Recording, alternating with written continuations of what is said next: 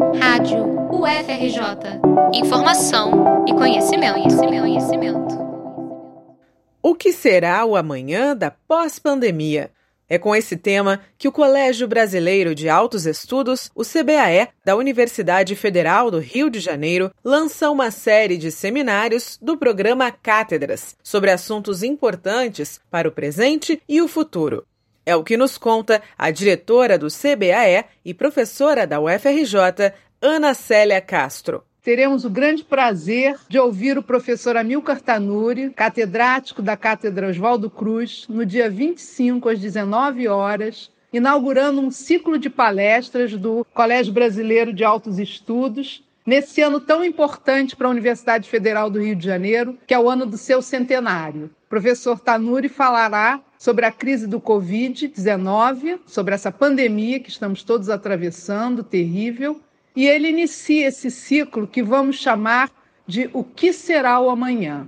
2020 é o ano em que a UFRJ completa 100 anos de existência. Em todo o mundo, a situação é turbulenta e marcada pela instabilidade em função da pandemia.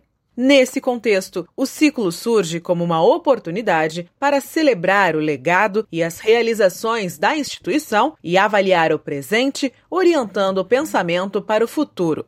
O médico virologista Amilcar Tanuri, que é chefe do laboratório de virologia da UFRJ, explica que sua palestra será direcionada a um grupo mais aberto e que todos os participantes poderão aproveitar os conhecimentos, experiências e conteúdos apresentados.